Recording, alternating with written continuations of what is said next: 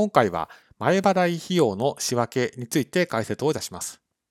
当動画の解説者のネット会計士は、会計雑誌の連載や会計書籍の執筆、会計のセミナー講師を詰めさせていただいており、当動画をご覧いただくと、前払い費用の仕分けが理解できるようになります。まずはじめに、前払い費用って何なのかですけれども、こちらは、ま簡単に言いますと、まだ費用じゃないのに先に払ったお金ということになります。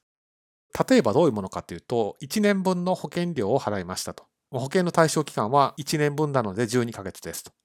けれども、そのうち1ヶ月を過ぎた時点で決算期が来たと。そういった場合に11ヶ月分については当期の費用にするんではなくて、費用から引っこ抜くという処理をすると。これが今回のトピックの内容となります。では具体的に処理を見ていくと、一旦払った時点で全額費用にすると。その上で、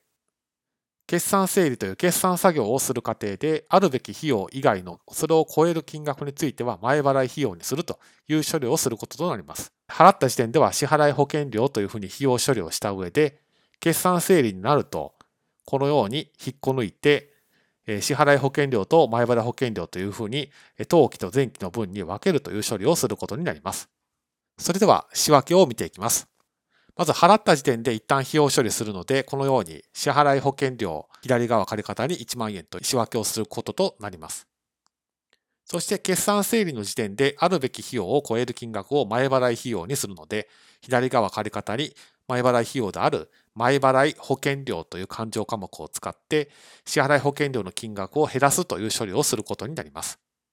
ですのでまとめますと、決算をする前は一旦払った金額を全額費用にすると。その上で決算整理であるべき費用に修正すると。これが今回の前払い費用の仕分けの考え方になります。